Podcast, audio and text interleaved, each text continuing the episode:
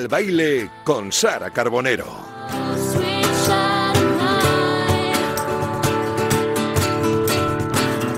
¿Qué tal? ¿Qué tal? Muy buenas tardes. Muy bienvenidos un jueves más a que siga el baile. Y hoy vuelve a llenarse este estudio pues eh, con la compañía de otra, de otra mujer que vais a ver que mm, en su corta trayectoria musical ha hecho un montón de cosas y nos ha sorprendido ahora mismo con dos canciones muy distintas a lo que estábamos acostumbrados a, a escucharle hacer. Enseguida, enseguida está con nosotros. No os olvidéis que hoy tenemos también esa agenda cultural de la mano de José Luis Escarabajano, así que todos con papel y, y, boli para escribir, para apuntar. Y por último, que podéis enviarnos todavía vuestras canciones para cerrar el programa con la sección del oyente, ¿vale? Todo eso en nada, en unos segunditos, que nadie se mueva.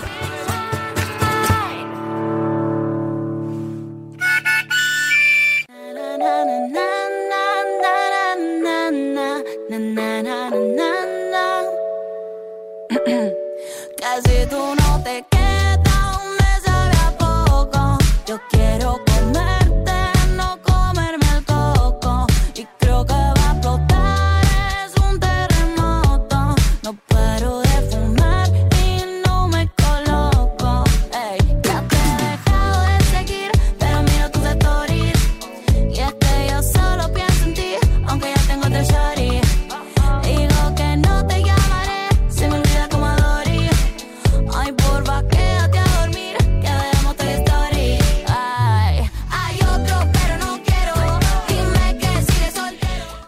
así suena Toy Story. Os decía hace unos segundos que hoy vamos a estar acompañados de una mujer que es un torrente de energía. Aquí ya está con nosotros. Eh, esto es lo último de nuestra querida Lola Índigo, una canción que habla de ese flechazo al que no podemos olvidar por mucho que lo intentemos. Bueno, pues para flechazo yo creo que el que todos tuvimos con ella desde que hace unos años apareció en nuestras pantallas y pudimos conocerla un poquito mejor. Por entonces ya llevaba mucho tiempo trabajando y luchando por lo que es su pasión desde siempre, el arte. No obstante, es cantante, compositora, bailarina, una mujer de rompe y rasga con un estilo propio y un montón de aventuras a sus espaldas en sus solo 30 años. Por ejemplo, la última Viene de arrasar en el festival eh, Lollapalooza, que tuvo lugar en Buenos Aires, donde compartió escenario con otros grandes artistas como Miley Cyrus o María Becerra.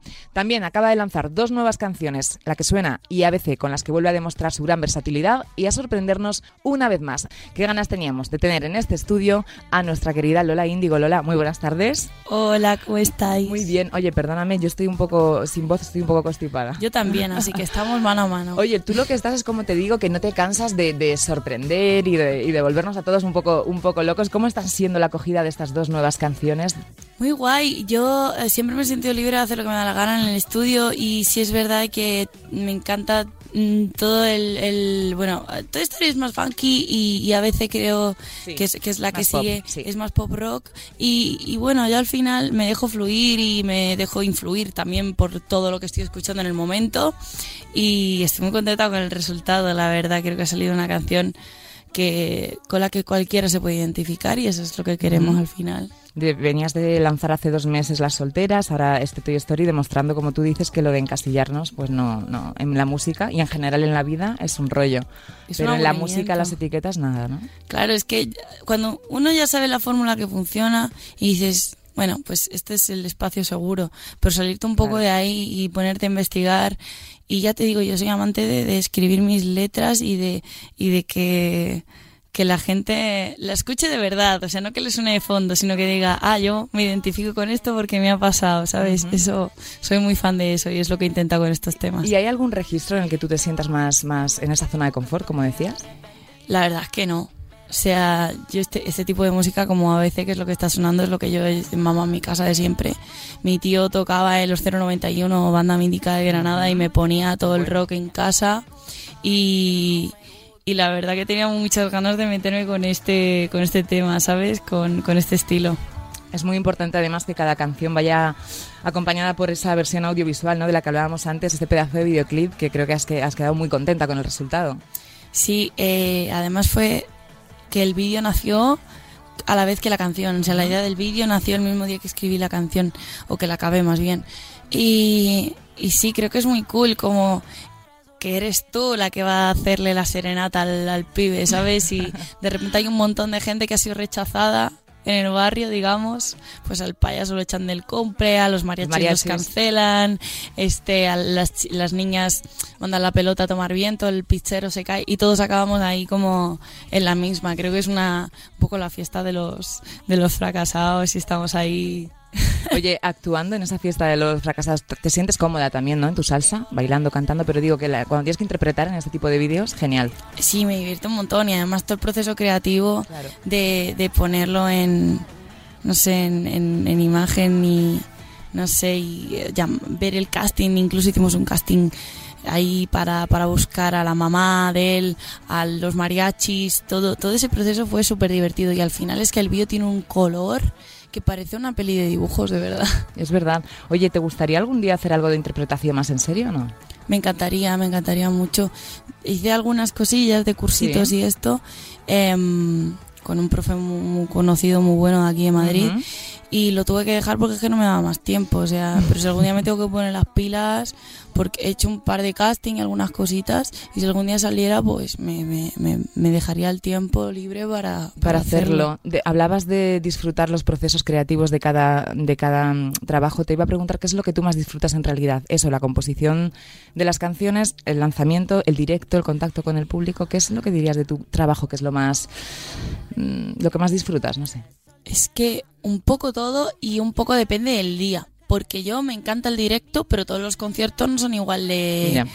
de fuertes, ¿sabes? Y la adrenalina no es siempre la misma, pero en general siempre digo que el vivo. Pero es que es verdad que la adrenalina también que te da el día que haces un hit en el estudio, pues tampoco lo cambio por nada. E incluso he tenido ensayos en sala con mis bailarines que han sido los mejores días de mi vida. Entonces, Depende un poco, ¿no? Oye, hablabas antes de la música que escuchas eh, para componer estas dos, dos últimas canciones que sonaba en tu, en tu día a día. pues ahí estaba escuchando mucho eh, Bruno Mars y estaba escuchando mucho Doja Cat, que tienen temas así más funky. Entonces, es verdad que tenía mucha ganas de hacer un tema así funky y por eso salió Toy Story. Eh, em, y no sé, y a veces pues es que, yo qué sé, es que el pop rock siempre está en mis reproducciones. O sea, a veces una, un mix entre Girlfriend de, de Avril Lavigne, que es así medio, medio cheerleader, y ABC de Michael Jackson de los Jackson 5, que era como ABC 1, 2, 3. Sí, sí, Entonces nos un poco conocemos perfec- perfectamente. mezclarlo ahí. Oye, ¿estos dos nuevos temas eh, están, van a estar dentro de un disco o son o están ahí de momento aislados? ¿Cómo...? Pues no lo sé, la verdad. Tampoco quiero dar muchas pistas, pero es verdad que estoy en el proceso de creación del tercero. Vale. Sí digo que, que es verdad que el, pri- el primer disco Aquelarre el personaje era la bruja, luego vino la niña y el tercero será otro personaje. Y será como una trilogía de tres Ok. personajes muy diferentes entre ellos. Sí, en este tercer disco, entonces que no nos puedes decir todo. Vale, hasta ahí podemos podemos leer. Oye, em, hablando de lo que va, de que vas camino ya a este tercer disco, te quería preguntar cómo te han pasado estos cinco años. eh, bueno, pues desde que entraste en la academia y todo lo que ha pasado después, aunque no sé cómo lo cómo lo has, los has vivido. He aprendido mucho y, y me he dado cuenta de que, de que uno no sabe lo que es esto hasta que lo vive, que, que, que cuando sueñas con, con ser una popstar y, no y todos esos sueños que yo tenía en infancia, no te imaginas que esto realmente es ni tan duro, ni tan sacrificado, y nada. O sea, yo ya había sido bailarina y ya conocía bien de cerca el sacrificio. Pero es verdad que cuando tú te metes ya de lleno y luego dices, joder, es que hace mucho que no veo a mis colegas del pueblo, que hace mucho que no voy a casa, es que tú no cuando, cuando te meten no sabes que tú no vas a poder hacer eso. Entonces, ahora que tengo lo que siempre he querido, no, no, no puedo tener lo que siempre he tenido. Es, es una cosa ahí complicada. Pero bueno, eh, la verdad que merece la pena. Se te han pasado rápido, quiero decir, miras atrás y dices, uy, qué rápido todo, o no, o... mm, No, no lo sé. O sea, sí, bueno, la vida pasa rápido cuando, cuando, Cuando eres, sí.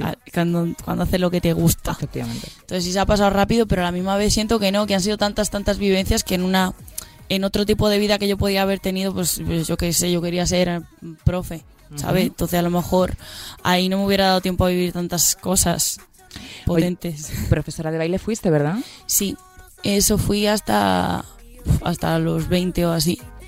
Y, y me encantaba, ¿eh? Me encantaba y por eso quería estudiar magisterio. Claro, es que hemos repasado toda tu, tu trayectoria en todos esos países en los que has eh, vivido todas las aventuras, como yo comentaba al principio, el paso por Operación Triunfo y también por Fama. Revolución, no sé también qué recuerdo tienes de ese año 2010, de ese paso por el, por el programa. Fue duro, ¿eh? Fue duro, ¿no? Porque yo estaba, yo no había salido apenas del pueblo y de repente me presentó a un casting, entró en reality. En ese reality todavía se grababa de noche, o sea, se grababa en los dormitorios, no, en OT no, pero ahí sí.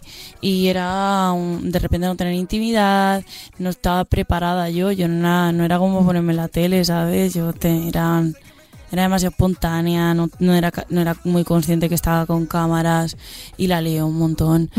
Entonces, claro, me llevé muchos palos, muchas críticas. Ahí es verdad que la como que la burla en televisión estaba mm, pues más permitida. Entonces, cuando cuando a alguien le daban caña en televisión, pues la gente le reía la gracia. Y cuando yo salí a la calle, pues tuve que leer un montón de mierda. Entonces me prepar digamos que en la vida creo que me estaba preparando mentalmente para, Para todo, todo lo que venía, ¿no? ¿Y esto ahora cómo lo llevas? ¿Lo llevas mejor? ¿El tema críticas? Sí, sí, ya estoy muy tranqui, en plan. La mayoría de las veces es gente aburrida, porque a mí no se me ocurre meterme ahí a, a criticar. Digo cuando se, cuando es una crítica que no es Que constructiva, no es constructiva, ni... que es por hacer por odio, ¿no? Por hacer daño, que lo hay, los hay, los hay. Claro. Y yo también sé que me expongo a eso, porque yo tampoco he sido nunca mm, de, de neutra, ¿sabes? Siempre me he posicionado, siempre he querido dar mi opinión.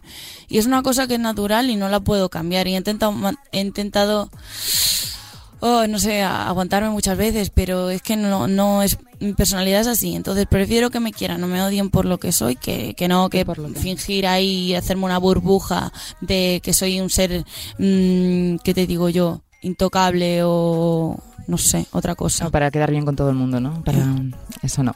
Oye, después, después de fama, ¿cómo fue lo de irte a China? ¿Cómo surgió esa idea? Pues ni siquiera te- tuve nunca idea de todos los sitios a los que quería ir. Yo siempre decía que quería ir a Los Ángeles y a Miami y tal, pero China nunca estaba en mis planes. Pero fui a un, a un concurso de baile y uno de los jurados eh, es- era chino y me escribió por Facebook y me dijo que, que tenía un sueldo de tanto y, y que era una gira por China y tal y cual. Y entonces en ese momento aquí en España había una crisis horrible y las escuelas donde yo trabajaba estaban cerrando y cada vez tenía menos alumnos porque claro el baile era una cosa secundaria totalmente. Y dije pues mira de perdidos al río. Yo nunca he querido depender de mis padres. Mis padres no se podían permitir para nada los las ambiciones que yo tenía de estudiar en Los Ángeles. Eso es carísimo y no se dan becas. Entonces yo dije mira me voy a China a trabajar y cuando ahorre lo suficiente me voy a Los Ángeles. Y así. ¿Y cómo era tu vida allí? ¿Cómo era un día allí? muy guay. En verdad tuve muchas adversidades incluso legales y cosas muy típicas, ¿no? De cuando te vas a currar a un sitio que tienes que estar ahí con el papel y todo el rollo. Pero es verdad que pese a todo lo que tuve con jefes y managers chungos y tal, me levantaba por la mañana, me hacía mi desayuno, me hacía mi, mi música ahí, me estaba un ratillo montándome mi música, luego me, me veía mi vestuario, como era la, eh, la directora artística de todo lo que hacíamos allí en el club. Entonces me entretenía mucho diseñando todo y también fue un aprendizaje para lo que venía. Luego por la tarde me iba, me paseaba a todos los templos de la ciudad, me sentaba a hablar como podía, con, o me ponía a jugar con niños en la calle. Era, era muy solitaria cuando vivía en China. Sí. Estabas haci- o sea, y aprendiste mucho, también creciste, ¿sientes que esa experiencia te, te hizo madurar? Sí, además, lidiar con empresarios en China es muy ellos son muy duros ¿eh? son muy duros negociando y son Sí. son muy cabezones y se y me ha ayudado un poco ahora a lidiar a todo lo que es con la industria musical el- una bu- un buen entrenamiento. Oye, luego te fuiste a Estados Unidos y ahí trabajaste con grandes artistas, ¿no? Como Chris Brown o Enrique Iglesias. Qué pasada eso, ¿no? Sí, eh, bueno, allí es verdad que hice el vídeo este con Chris Brown, hice, hice como, me colé en varios videoclips. Digo me colé porque ya me entiendes. sí. No estaba yo allí para trabajar ni mucho menos, pero estaba estudiando. Bueno, oportunidades, ¿no? Que y salió y yo, y yo hice lo que pude para estar ahí y venirme con el currículum. Lo de Enrique fue aquí. Lo de Enrique fue aquí. Y, sí, también con, con Miguel Bosé fue la primera vez que me subí en el escenario del, del Withing Center, Palacio de Deportes. ¿Cómo fue, pero en- cómo fue esa aventura americana al margen de, de las eh, cosas de trabajo que hiciste? ¿Cómo viviste esa etapa? Pues eso era, era buscarme la vida, colarme en sitios, para hacer currículum, para que me vieran. Hice casting para agencias, me quería, me quería preparar para la, para conseguir la, la visa de trabajo, eh, cartas de recomendación, busqué para dárselas a un abogado, para preparármelo todo. Y cuando ya lo tenía casi todo, me volví a España. Porque, bueno, volví a ir a China y ya me volví a España porque, no sé. ¿Y por qué eh, decides volver a España? Porque luego fue cuando entraste ya en Operación Triunfo. Sí, pues creo que yo ahora con la perspectiva del Sí. paso de los años me di cuenta que en el fondo de mi corazón yo sabía que quería cantar. Entonces, con ya todas mis cartas y todos mis papeleos, dije, me voy para Madrid y empiezo. O sea, ¿no tienes claro el momento en el que decides que además de bailar quieres empezar a cantar? ¿No, es, no es- fue algo puntual? A ver, yo empecé a cantar en China porque me escucharon allí, pero yo me sentía como en zona muy segura porque como nadie me conocía, pues ahí estaba como entrenando y probando. Pero aquí cuando volví a Madrid, que te digo que ya como que me llamó Sí. volver a mi país de nuevo, yo todo mm, te- con mis ahorros me empecé a pagar clases de canto y trabajaba de bailarina, otra vez volví a ser bailarina, que una nunca deja de serlo, pero ya me entiendes, y me, me dejaba la plata en clases de canto. Oye, ¿y tus papis, tu familia, qué decía de todas estas aventuras tuyas, todas estas ideas de me voy mm, a buscar, ¿no? A buscar mis sueños? ¿Siempre te han apoyado? Pues, siem- a ver, mi madre con un poquito de miedo siempre porque no es fácil No. y, y China es un país muy diferente, por ejemplo, y Estados Unidos también. Entonces, eh, pero aún así, siempre han estado muy orgullosos. Y mi madre nunca ha sido de, de, de- de ser la madre de, ni nada de eso. De hecho, nadie sabe ni la cara que tiene. O sea, no, nunca ha parecido conmigo porque ella es súper tímida, es todo lo contrario a mí. Pero siempre está muy orgullosa, muy orgullosa. Oye, tu paso por Operación Triunfo fue mm, cortito, pero también te permitió empezar a trabajar en, en ese proyecto desde muy pronto, ¿no? O- Sí, es que, joder, no, no, no me dio tiempo a nada, ¿no? Ya, la verdad es que no, totalmente. Yo te lo digo, además que, que soy yo soy muy fiel espectadora de ese programa y me dio un montón de pena, no, no dio tiempo, pero oye, mira, ¿no? Lo que hemos hablado muchas veces.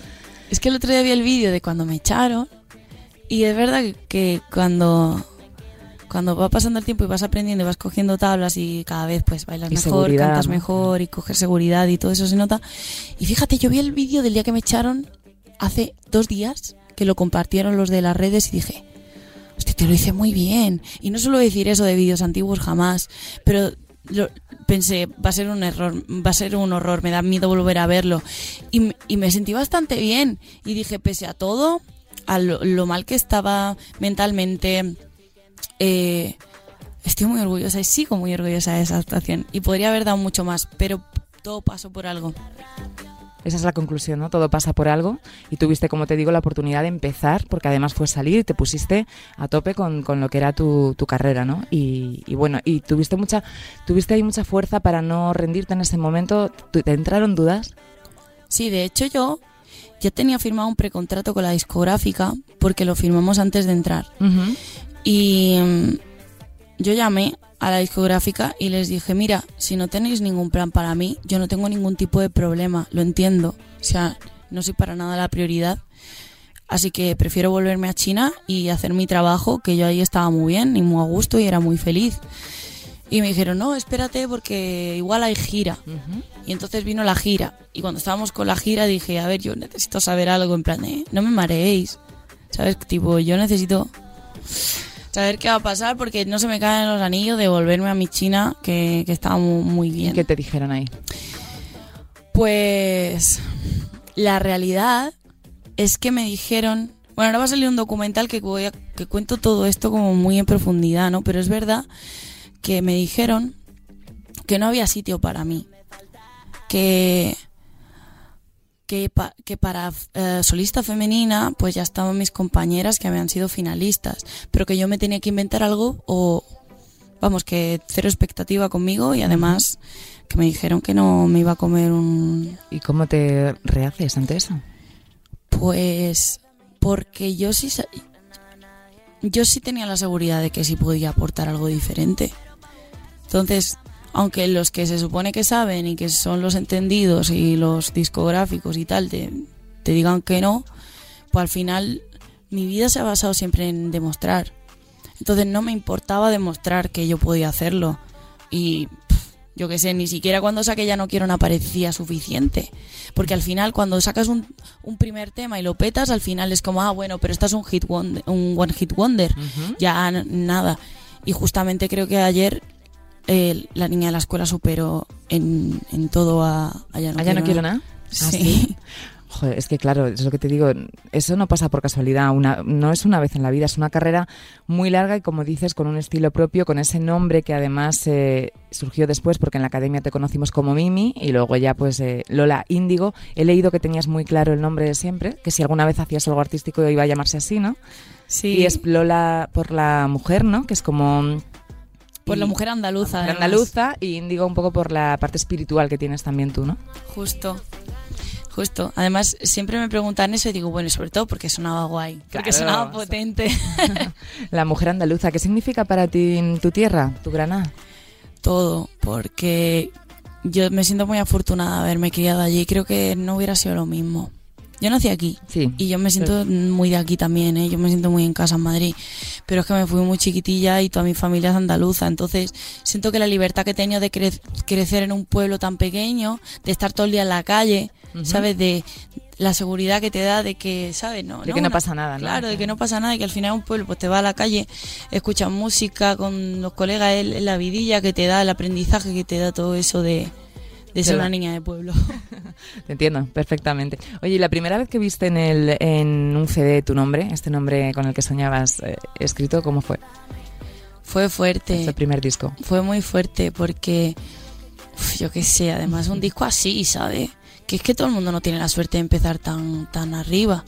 Que hay mucha gente que se hace su maquetilla en su casa y artistas que son más independientes. Y yo me siento muy afortunada, ¿eh? Porque ya te digo, yo he tenido que pelear mucho y que demostrar mucho. Pero al final, pues. mm, empecé muy chica a probar suerte en los programas de televisión, que también eso es una putada, ¿sabes? Que también es un berenjenal en el que te metes.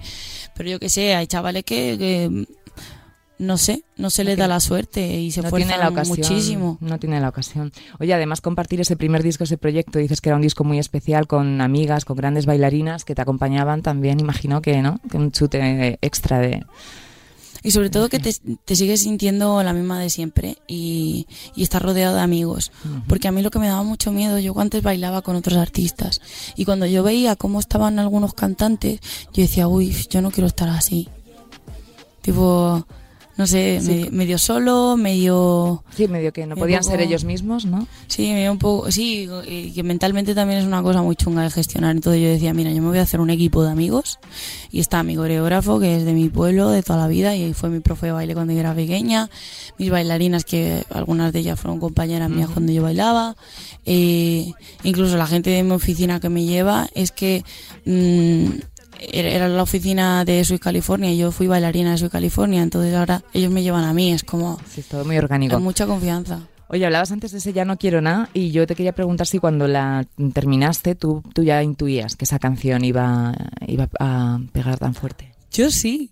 O sea, yo cuando la presenté, que te digo yo que tuve Ujú. como que demostrar, ¿no? Cuando yo llegué con, con mi canción y la puse allí en la oficina, dije, bueno, vale, les ha gustado, pero yo creo que ellos no son conscientes de, De lo la que, que, es se esto. va a liar, ¿no? A ver, yo, yo tampoco sabía que se iba a liar tanto, tanto, tanto, tanto.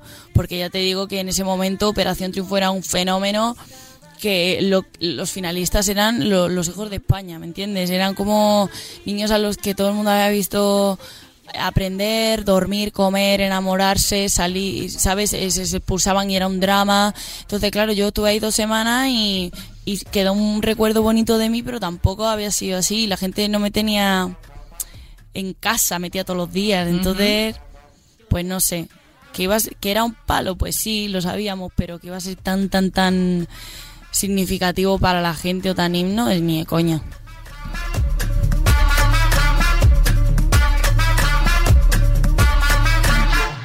Esto ya no es normal, si me insiste te voy tan, tan himno. Es verdad que muchas de tus, de tus letras y, y de tus canciones tienen luego un mensaje, ¿no? ¿Tú crees que tenéis también un compromiso los, eh, los artistas, los cantantes, los compositores, una responsabilidad con las un poquito con los mensajes de las canciones o intentas eh, No lo sé. Hombre, en estas últimas sí, porque hablan de del amor, no de una ruptura superada, de un, de un empoderamiento. Siempre Sí, al final a mí me, me preguntan, me hacen mucho la pregunta de, de si hago, que hago que hago canciones, no me lo preguntan, me lo dicen, que hago canciones feministas. Y no, la verdad, yo no, no tengo no tengo esa pretensión, simplemente soy una feminista que escribe canciones, entonces mis canciones tienen tienen mi personalidad y puesta, ¿sabes? Es inevitable. Pero claro, yo tampoco puedo pensar en el target que me está escuchando continuamente cuando yo esté escribiendo, porque yo soy una persona adulta, hablo de mi sexualidad y tal y cual, y más de una vez me han dicho como, ay, pero es que dices esto y tienes un público joven a veces y tal. Digo, ya, pero también tengo un público adulto. Claro. Entonces, bueno, creo que el- peores cosas se ven en internet hoy en día y que todo... eh, creo que el control parental tiene que ser cosa de ellos. Sí, pues, Efectivamente. Oye, a partir de esta canción vinieron cuatro años con muchos nuevos temas, muchas colaboraciones, una banda sonora de cine, participación en televisión. ¿Te queda algo que te por hacer que te apetezca mucho, mucho, mucho? Pues actuar. Actuar. Fíjate, ahora que me lo has preguntado antes, pues sí, pues estaría muy guay. También a mí me gusta empezar cosas de cero porque te, te, te estimula, te, te, te da cositas. Ujú. Y a mí me mola eso. Siempre me pongo retos más grandes y eso sería un reto para mí que me gustaría enfrentar. Vale, después de Ya no quiero nada, también hablabas tú de la niña de la escuela. Eh, también lo tuviste claro, ¿no? También sabías que iba a ser otro, otro éxito. No, Con esta, ¿no? te lo juro que no. Yo me acuerdo que para nosotras, para mí y mis amigas, fui, fue el hit del año anterior, porque la escuchamos mucho cuando yo la, la tenía en maqueta y ellas siempre me decían, nos íbamos a Ibiza o no sé qué, me decían, pon la niña de la escuela, pon la niña de la escuela. Y yo decía, ay, no sé, sí, seguro, tal. Y fue como un, un continuo progreso de la canción, como que la fui mejorando con el tiempo, no nació así. Y ya luego con la presencia de Tini y Belinda pues ganó un montón, porque además ganó, ganó en poder, ganó en, en dinámicas con las voces. Y no sé, ha resultado ser un regalazo de tema. La escuela que además es muy importante para ti porque, como nos decías antes, si no hubieras sido artista, hubieras querido ser profe. ¿Qué, te- qué recuerdos tienes tú de, de la escuela, de peque? Uf, me costaba, ¿Tuviste una me costaba mucho, estaba muy despistada. Sí. Sí, porque yo, a mí no me interesaba nada de lo que pasaba allí, a mí me interesaba dibujar, cantar y bailar. Entonces, claro, en el colegio todavía, en el cole bien, pero también es verdad que los niños eran muy crueles, eh, yo me sentía súper segura de mí misma, yo me quería un montón y, y me encantaba ser como yo era, ¿sabes? Pero a algunos niños les molestaba pues o que fuera tan extrovertida o que fuera gordita o que fuera tan segura siendo no siendo el prototipo de, de niña que, que ellos tenían. Ellos esperaban, ¿no? Claro, y aún así yo era como, no sé. Oye, ¿es cierto que de chiquitita en esa época imitabas ya a Marilyn Monroe y a Rita Hayworth? Sí, Sí. Te pasabas el día... sí, por- no me acuerdo por qué me dio por eso, por lo del guante. Era por la coreografía esta. Put the blame on me, boy. Y no sé, se lo hacía mi abuela. Oye, ¿a quién es la primera persona a la que enseñas un tema cuando lo terminas? ¿A quién, ¿Con quién te gusta compartirlo? Pues, wow, buena pregunta. La Mónica, una de mis bailarinas, que ahora está lesionada además, y, y como que para mantenerla motivada y también porque la quiero un montón y porque es una de mis mejores amigas, se lo mando al toque siempre, no sé, como que me da mucha confianza y me da mucha motivación porque de corazón le gusta mucho lo que hago, entonces creo que a ella. Y si no le gusta, también te lo, te lo dice. Sí, pero es que, bueno, no sé. Eso creo que es más cosa de management. Eso ya lo, lo, lo trato más con Liliana, con Maggi o con cualquiera de ellos, ¿sabes? Pero no sé. Oye, eh, Lola, ¿qué, qué te gusta hacer a ti en un día que no tengas que hacer nada de trabajo? ¿Qué, qué te- qué te gusta hacer? Mm, comer. me gusta, es verdad que siempre que me preguntan cuál es tu hobby, digo, pues es que me encanta comer. Me, soy fan de comer, soy fan de probar restaurantes, de la sobremesa, de estarme todo el día. A mí lo que me encanta, por ejemplo, es el plan de romería, de salir un domingo, rollo a las 12, irnos a comer a algún lado, luego hacer café, ¿sabes? Por allí cuando estás en Granada que te vas a Ganivet y te tomas unas, unas copas y luego sigues, luego palmas con la Con la cena, ¿no? Claro, todo. Si tuvieras que elegir entre el arroz tres delicias, las hamburguesas o las tapas de Granada, ¿con qué te quedas? Con las tapas, con las tapas de Granada. Oye, de Granada han salido muchísimos artistas de muchos géneros diferentes, desde Miguel Ríos a los planetas pasando por Rosa López o Lori Meyers. ¿Por qué crees que sale tanto talento de ahí, de la ciudad Porque bruja? tenemos la ciudad más bonita del mundo, es que eso inspira muchísimo, te dan ganas de estar todo el día. Lo que te digo es que en la calle, es que creo que la música nace en la calle, los estudios la, la acabamos, pero nace en la calle y es lo que te inspira. Y Granada es una ciudad que solo te la puedes pasear, te la puedes gozar, te la puedes beber y te la puedes comer. Es, es la mejor ciudad. Oye, y hablando de lugares bonitos, ¿hay alguno especial en el que te apetezca tocar? O sea, que te apetezca... Me gustaría mucho México. Creo que México sería como otro. Igual que cuando fuimos a Lollapalooza fue como una banderita, pues creo que ahora México sería como otra meta que tengo muchas ganas de conseguir. Háblanos de esa experiencia en Argentina, de ese festival Lola, Lola Pelusa. Eh, wow, es que fue muy complicado porque llevar un show tan grande a, a otro país y adaptarlo y todo eso me puse los nervios. Entonces estuve dos semanas allí, me fui con tiempo para ensayar y para hacer mal espacio, al jet lag, a todo. Y hicimos casting para, nuevas, para coger bailarinas de allí también, algunas, otras vinieron de España. Y salió mucho mejor de lo que yo me podría esperar, la verdad. Muy bien. Y además, lo guay era que era como un poco casting, ¿no? Que yo estoy muy hecha esto de cuando bailaba. Porque empezamos con bastante público y veías que iba avanzando el show y que la gente se iba acercando. Entonces te dices, vale, es que no se acercan por el nombre, se acercan porque lo que están escuchando, lo que están viendo les, mola. encanta, claro. Y eso es más guay. Eso es muy guay. Oye, y ahora vas a empezar también una gira por aquí, ¿no? Em, vas a hacer muchos conciertos por delante, sobre todo el 15 de mayo en el Palau Sant Jordi de Barcelona, con el show de La Niña XXL. ¿Cuántas ganas hay de eso? Muchas porque el concepto del show va a estar interesante.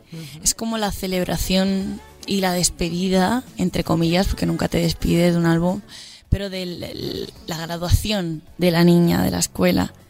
Entonces todo el show gira... Que se ha hecho mayor, ¿no? Sí, todo el show gira en torno a eso y, a, y van a pasar un montón de cosas, va a haber un montón de invitados. Es XXL porque el, el escenario también crece, es más potente visualmente, hay más gente encima del escenario y creo que, que es guay como también darle a los fans y al público una experiencia única que no se va a volver a repetir, porque es verdad que me puedes ver en muchos festis, pero lo que yo voy a hacer en la niña XXL, lo que vamos a hacer, no lo vamos a repetir nunca. Que vas a ser solo en Barcelona ese- esta noche. Claro. Y no nos puedes contar nada que vaya a pasar ahí. Pues eso, que, que a ver, todo el mundo sabe quiénes son mis amigas y amigos, o sea, todo el mundo se imagina ya un poco a los invitados. invitados. No quiero decir nada porque tú sabes que luego Ya. puede pasar cualquier cosa y cada uno tiene sus agendas o, o no sé, hoy en día puede pasar cualquier cosa y con el COVID hemos aprendido eso. A improvisar. Claro. Pero sí va a haber invitados, va a haber más bailarines sobre el escenario, va a haber músicos, que yo no he tocado muchas veces con músicos, la verdad es una cosa que la estoy empezando a, a meter porque esto nació como un show de danza y era mi, mi formato y yo lo defendía hasta la muerte. Eh, vestuario nuevo, eh, sorpresas, es que no puedo decir En mucho, pero Bueno, eh, vale, así estamos todos más, más atentos. En cualquier caso, ¿tú crees que va a ser un antes y un después para ti este concierto? Sí, porque para mí también es un aprendizaje. Es un show muy largo. Vamos a, vamos a recuperar muchos temas que ya no los estábamos cantando. Entonces, claro, para mí es un fondo. Yo tengo que entrenar y tengo que estar preparada también físicamente para hacer eso. Así que sí. Y después tienes muchos más conciertos y festivales durante todo el verano. ¿Estás preparada para este 2022 tan intenso? Sí, y además tengo muchas, tengo muchas ganas de, del festivaleo también, porque está muy guay para mí, para mi experiencia, estar en backstage, encontrarme con todos los colegas y, y de ahí nacen colaboraciones y de ahí nace el compadreo de, de aquí, eh, que generalmente en los festivales siempre toca gente Siempre que- pasan cosas, ¿no? Oye, ¿y nunca has pensado parar, parar un poquito, a desconectar, a tomar un tiempo de desconexión con tanta intensidad?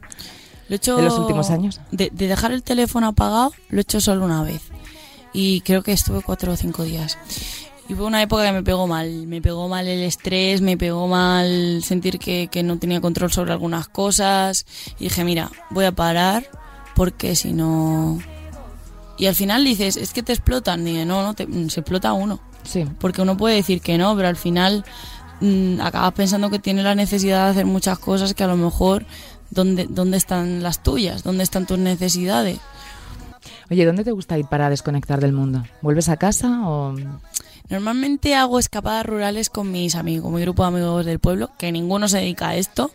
Hablamos de otras cosas que no tienen que ver. Qué bueno. Eh, y, y me doy cuenta de que hay otra vida que no tiene nada que ver con esta, que es súper feliz y que siempre puedo volver a eso. Oye, vamos a ir terminando. ¿Qué le pedirías al, al 2022? Aparte de, de todos estos conciertos y esta, y esta gira maravillosa y todas estas canciones, personalmente quizá. Pues creo que tranquilidad y, darme darme como amor, ¿sabes? Como estar, estar haciendo lo que me da la gana y, y ir para adelante con, con todo eso está siendo una experiencia muy guay para mí. Como decir, mira, eh, yo, ¿qué quieres que te diga? Cuando yo llevé Toy Story y vieron que era un tema que estaba muy bueno, enseguida me propusieron hacerlo en colaboración. Y dije, no, porque el tema ya es redondo. O sea, el tema ya está, ya está bueno. Claro. No, no es necesario. Entonces ahora estoy como... Que no es que antes no lo hiciera, pero es verdad que ahora lo hago como Has más aprendido a decir que no, ¿no? Y a elegir y a decidir y a... Y ahí para adelante con que porque te das cuenta que, que hay cosas más importantes, está tu, tu concepto artístico por encima de todo. Oye, ¿cómo te ves dentro de 10 años? ¿Tienes ahora 30? Uf, pues no lo sé. Siempre he pensado que quería ser madre, pero es que creo que no, ¿eh? ¿Tienes dudas con eso? Sí, sí, siempre. Es que mira, yo en mi casa tengo el caso de mi tía, la hermana de mi madre, que no, no ha sido madre porque no le ha dado la gana. Y veo cómo vive y digo, hostia, interesante. Ojo, que igual, Por otro ¿no? lado, tengo un instinto muy maternal, ¿eh? que me encantan los críos y ya te digo, quería ser profe, pues imagínate. Pero no sé, ahora he tenido un momento de revelación de decir. Bueno, en no cualquier caso, que desde pequeñitas igual nos han estado contando y hemos estado viendo unas, ¿no? unas, unos patrones que había que, que repetir y que ahora es, pues hay cada vez más mujeres efectivamente que no quieren ser, ser madres y Claro, es-. Es que no sé si lo he romantizado todo, igual que he romantizado el matrimonio y he romantizado un montón de cosas que he visto en las películas, que se supone, yo creo que cada uno puede tener una vida diferente y elegir su modo, incluso dentro de las relaciones, lo de la relación, ya si te metes en monogamia o no sé qué, ya, claro, es que igual a mí no me apetece estar con la misma persona toda la vida es- y, y no, no hay nada malo y en no eso. pasa nada, claro que no. Oye, ¿sigues escribiendo? ¿Tienes que algunas canciones ahora en el cajón escritas y rematadas también? Demasiadas. Y ahora- Demasiadas. Ahora, la puta es escoger cuáles van para el disco. Ahora a finales de abril me meto otra vez a componer. Hasta que empiezo a ensayar para el San Jordi. Estoy en, en- Me voy a Ibiza unos días a componer con unos colegas y luego me voy a Granada a otra, a- con otros colegas. Entonces voy a hacer ahí un par de días de desconexión. Bueno, Lola, cariño, pues eh, muchísimas gracias por venir a hablarnos de todo esto. Que vaya muy bien el lanzamiento y la acogida de estas dos canciones. A Muchas nosotros nos han gustado muchísimo y ojalá podamos verte prontito defenderlas en directo también, ¿vale? Ojalá que si estás ¿Hay entradas a aún venir. para el show de Barcelona? Por supuesto, y estás invitada a venir, estáis todos invitados. Vale, y a los Jordi. oyentes, 15 de mayo en el Palau, ¿vale? Tiene pinta de ser un, un antes y un después, pero bueno, tampoco necesitas mucho cambio en tu vida, quiero decir que está todo bien, Estamos increíbles. estás mejor que nunca y nada, un placer de charla. Igualmente. Que siga el baile, que siga.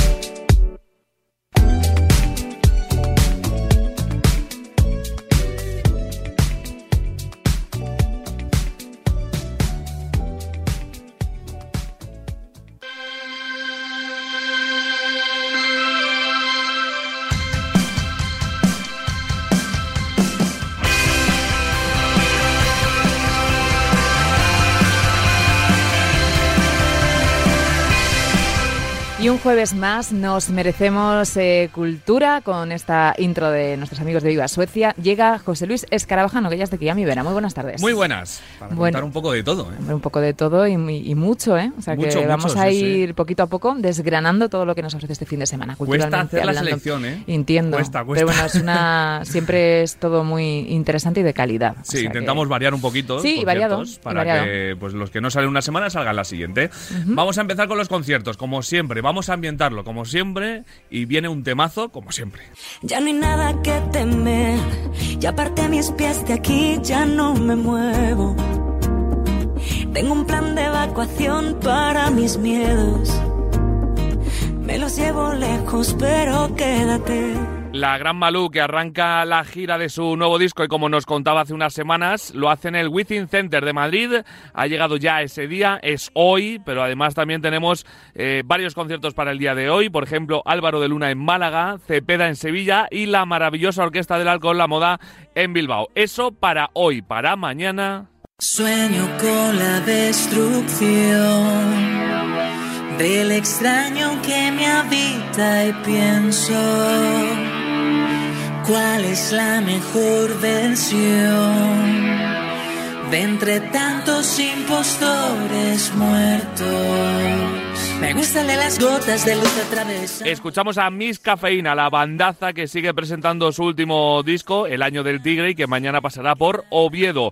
Y no nos movemos de Asturias porque en Gijón arranca mañana el Festival Vibramau, con conciertos tanto el viernes como el sábado y con grupazos como Cupido, Morreo, Ar de Bogotá, De La Fe, Los Él y Ella y muchos más. Pero también, por ejemplo, tenemos a Travis Birds en Murcia, a Pink Noise en Burgos, a Follone en Zaragoza, Manuel Carrasco estará en Granada, Fito con el primero de los dos conciertos que da en el Within Center de Madrid esta semana, Melendi en Valencia y Julia Medina en Córdoba. Y para el sábado...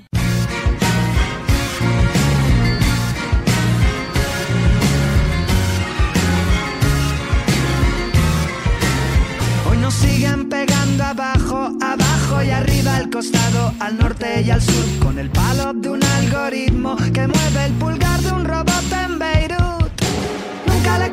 Inconfundibles los Vetusta Morla que van a dar un conciertazo en Valencia. También Estopa estarán en casa en Barcelona. La Dilla Rusa se vienen hasta Madrid a la sala La Riviera. Izal estará en Coruña y Manuel Carrasco en Algeciras. Y que no se nos olvide mencionar la programación también de las fiestas de San Isidro de Madrid, donde van a actuar artistas como Frambi, OBK, Eliella, La Bien Querida, Jaime Lorente, Amistades Peligrosas o Medina Azara, entre otros muchos. Y eso en cuanto a la música, pero además vamos a completar hoy, Sara, la agenda con muchas novedades que traemos en una plataforma de la que solemos además hablar mucho aquí en Que Siga el Baile. Cuéntanos qué tenemos esta semana en Disney Plus. Pues vamos a hablar, por ejemplo, de McLaren's, del código de los colegas o de una trompa azul. Es decir, todo eso junto eh, nos lleva hasta Cómo conocí a vuestra madre, una serie increíble que disfrutamos durante nueve temporadas con personajes como Ted, Robin, Marshall, Lily y Barney. Un grupo de amigos que tratan de sobrevivir en la ciudad de Nueva York y mientras vemos cómo avanza su vida, desde un futuro no muy lejano, concretamente en 2030, Ted cuenta a sus hijos la historia de cómo conoció a su madre. Esta serie que logró hacerse con una legión de fans por todo el mundo arrancó en 2005, hace ya 17 añitos, y no fue hasta el final de la octava temporada cuando se desveló quién era la madre de los chicos.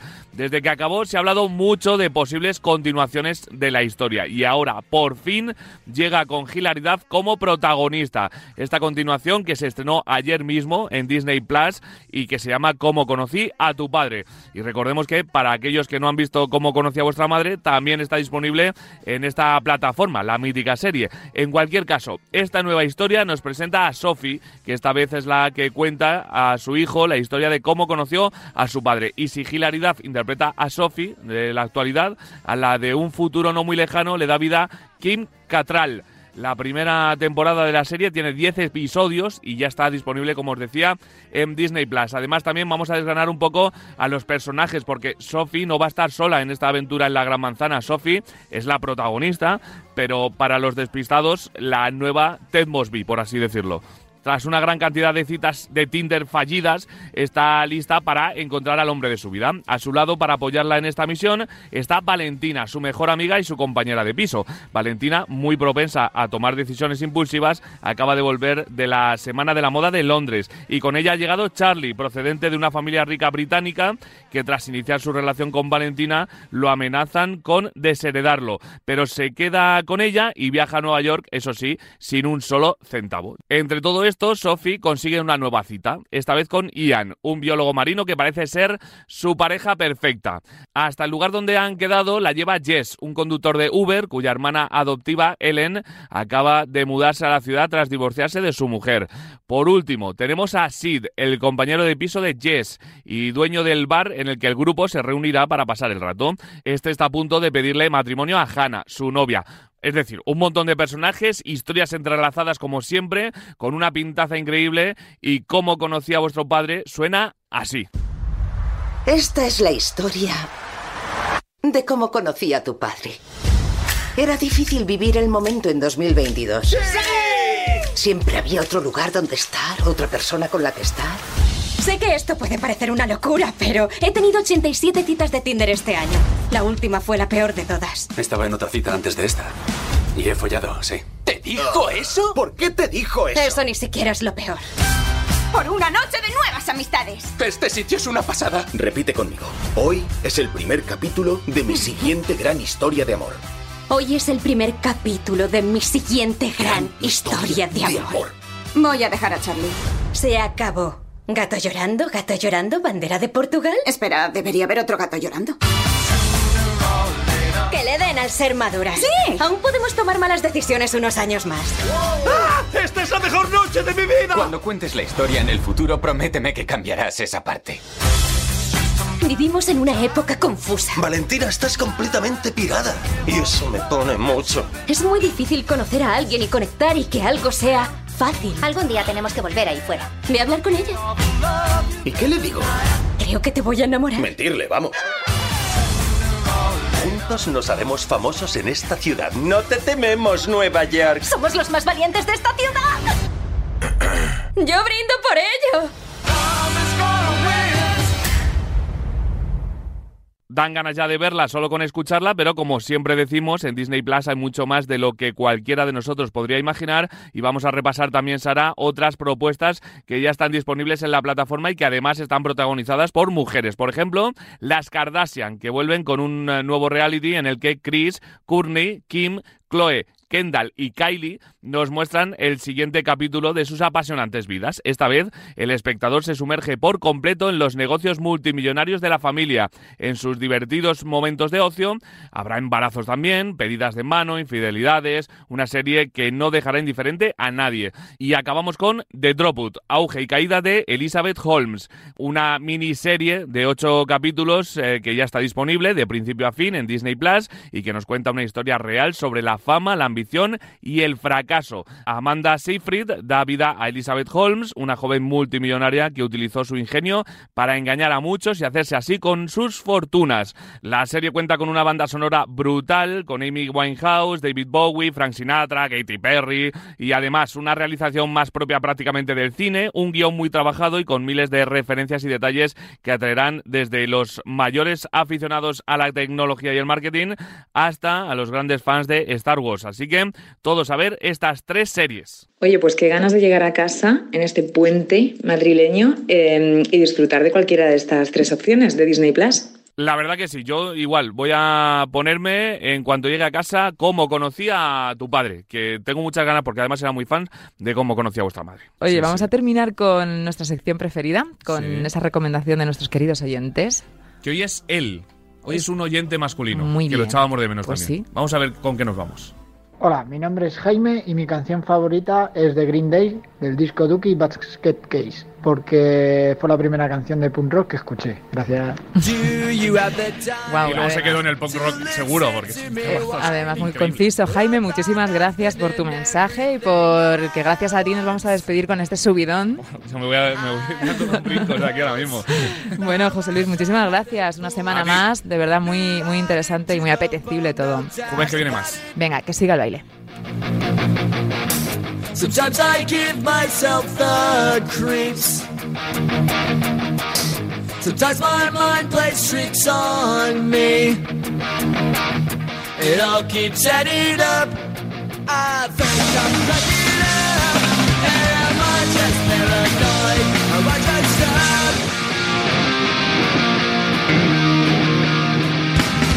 I went to a shrink it's like sex that's bringing me down. I went. He said my life's a bore. My bringing her down. Sometimes I